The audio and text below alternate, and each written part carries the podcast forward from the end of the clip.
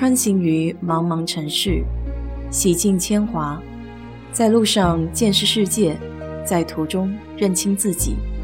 我是 DJ 水色淡子，在这里给你分享美国的文化生活。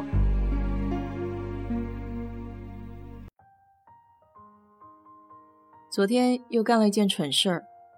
老话说，聪明人同样的错误不会犯两次。看来我够愚笨的。这还得说回上上个礼拜的周末，我和朋友一起出去逛街，回家的时候发现前门的密码锁打不开了，摁了好几遍密码，可以听到解锁的咔嗒声，但旋转把手怎么也开不了门。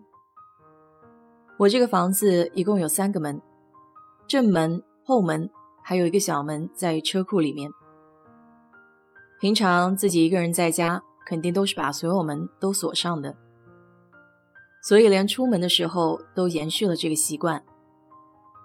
我看大门开不了，就只好试试车库里的小门。车库有遥控，所以可以打开，没有问题。里面的小门是常规的钥匙锁。想起以前在朋友家玩过那种开锁芯的工具。心想，现在总算可以实地检验一下了。还有小时候，家里的门要是不小心被风带上了，我爸都会用那种一点二五升的雪碧可乐瓶子，剪出一个长条状的硬塑料片，然后对着门锁舌头的部位上下调试，没几下就可以把门打开了。当然，过去的锁可能也相对简单一些。我这个车库的门锁舌头不是那种有斜角的形状，而是完整的圆柱状，所以用小拨片也没有办法打开。况且缝隙非常的狭小，能想到的最好的办法就是捋直回形针搓锁芯，但车上还没有回形针，所以专程到一元店去买了一袋子。果然是一等价钱一等货。一元钱店的回形针都是软绵绵的，不够硬朗，也只好将就着试试了。弯弯曲曲的回形针戳在锁芯里面，上下搅动，能感觉到里面的机关，但没有技术背景乱捣鼓，很难完全模拟的恰到好处。过去玩锁芯的时候是可以肉眼看到内部的机关，但现在就像盲盒一样。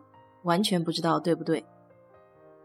想要完全凭靠运气，估计比中彩票还难一些。蹲着捣鼓了一会儿，累了，幸好车库里还有一把椅子，就像爬山走不动路的时候，突然发现了一个拐杖，心里还是比较窃喜的。可坐着虽然舒服些，但依旧没有丝毫的进展。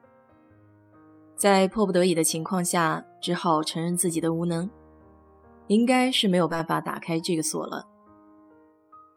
就在一筹莫展、无计可施，准备要打电话找开锁匠的时候，我突然想起以前这个房子是准备出租的，所以应该有一把钥匙还在做代理的朋友那里。于是赶忙打电话，像抓住最后一根救命稻草一样。朋友听闻也是在家里翻箱倒柜的找了许久，居然找到了。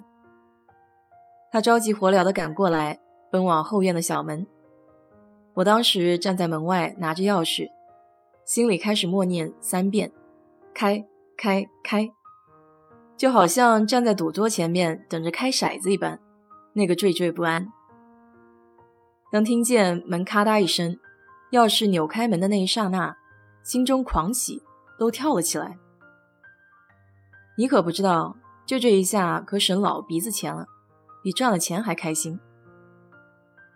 可这才过去两个礼拜，居然故景重现。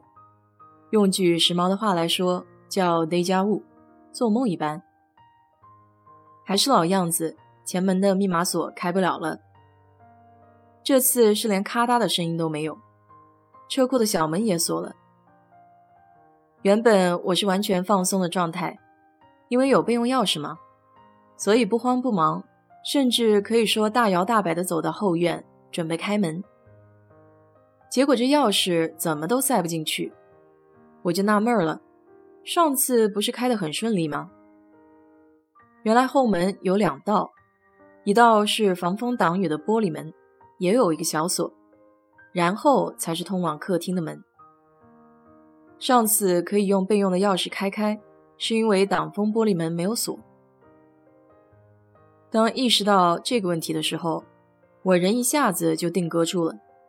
为自己没有吸取上次的教训，没有配车库门的备用钥匙而感到万分的懊恼。这次几乎没有挣扎，赶紧打电话给本地开锁的 locksmith，因为已经晚上七点了，怕再晚一些算紧急事件，收费会更高。七点打了电话，总机说二十分钟以后会有人联系，大约等了二十六分钟。有个叫 John 的人要了我的地址，说二十五分钟以后可以到。就这样，我默默地在车里坐了将近一个小时，期间不停地用后视镜观望，希望街口会出现一道亮光。原本每天进进出出如此轻易，此刻能进家门这个愿望显得那么的迫切。终于，一辆银灰的轿车在夜幕中不断靠近。只见一高一矮、一胖一瘦的两人，隔着车窗玻璃给我打招呼：“是不是要开锁啊？”我赶紧下车，热烈欢迎他们的到来。高胖的小哥穿着 locksmith 的 T 恤，粗略地看了一下我车库的门锁，眉头紧皱地对我说：“这个锁啊，是原装的，九十年代的老锁，不好开哦，可能要一个小时，可能会要九个小时。”如果没有办法无损打开的话，只能用钻头破坏锁芯了。但我们会给你配新锁，一共是两百九十七。如果用现金的话是两百八。我一听，这价位还真是离谱，开个锁要这么贵吗？先不着急，我给这个高胖的小哥说，还有一个后院的挡风玻璃门，你看看那个是不是容易一些，可以便宜点儿。他回车里拿了个头灯，跟着我到后院观察了一番后说：“一样的，都很麻烦，现在都不做这种锁了。得亏我朋友以前喊人开过锁，所以我知道价位大概在什么范畴。”此刻的我面露难色，嗯了半宿，给他们表示这个价位太高，而且并不合理。我强调说，以这个价钱可以到任何一家工具店。买个钻头把锁开了，我还能留着工具。那个矮个子的小哥见我不愿意付这个价，就开始妥协。他说，就算不用他们，还得付三十块钱的服务费。他问我是不是老师、军人或是护士什么的，可以给个优惠价一百八。我一一否认了，然后直截了当的说，我朋友换锁就七十五。以这个难度来看的话，最高也不过一百块钱。他见我知道些价格，于是马上改口说现金一百一，可以负责看前后两个锁。我觉得这个价位也算可以了，加上天冷我还穿着凉鞋，已经又冷又饿，就不为十块钱再斗嘴皮子了。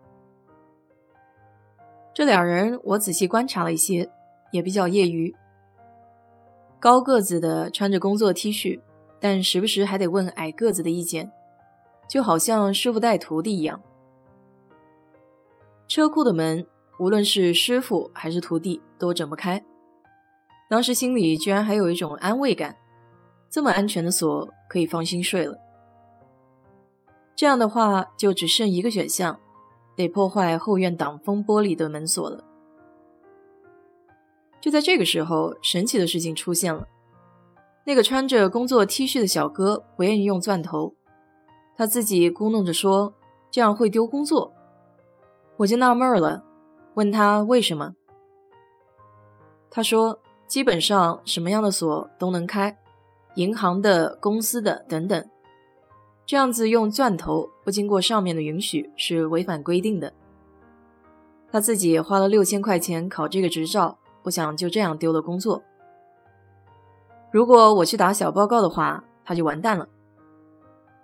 矮个子显然比高个子圆滑，反复的问我：“你就是想快点回家是吧？”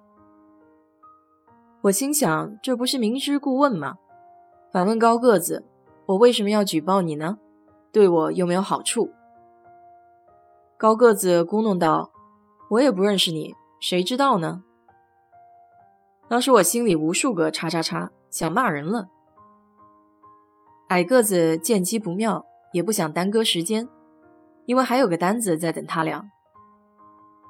于是他赶紧圆场说：“我来，我来。”只见他带起头灯，拿着小电钻，开始钻锁芯了。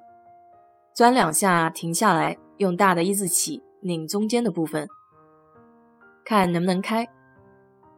整个过程反复循环了很多次，终于在半小时之后，咔嗒一声，门开了。我赶紧用备用钥匙开后门。这时候的世界终于恢复平静了。两个小哥也如释重负，拿了钱一溜烟跑了。这小个子的外套还落在我车库里。回过头来想想整件事情的来龙去脉，我对自己又有了一次新的认识。所谓不到南墙不回头，这一百一十块钱不花，教训是不够的。现在这事儿估计一时半会儿是忘不了了。当然，第一件头等大事就是去配车库门的备用钥匙，然后出门不敢再不带钥匙，完全依赖密码锁了。所谓事不过三，千万别再有第三次了。想问问，今天你出门带钥匙了吗？好了，就给你聊到这里。如果喜欢这一期节目的话，就在我评论区留言吧，谢谢。